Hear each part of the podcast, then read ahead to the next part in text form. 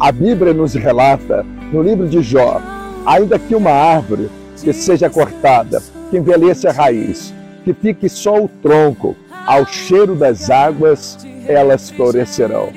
É interessante quando a Bíblia diz sobre a árvore, faz a comparação com o ser humano, porque a Bíblia fala que somos como uma árvore plantada aos redeiros de água e que no devido tempo dará os seus frutos.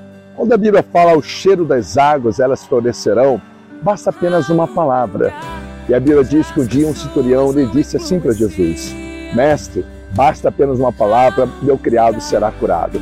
Sabe o que significa isso? Onde a palavra de Deus habita, se ela entra na sua casa, algo diferente acontece. Todo lugar que Jesus Cristo plantou tanto os seus pés, algo diferente aconteceu naquele povo, naquela aldeia, naquela pessoa e naquela família.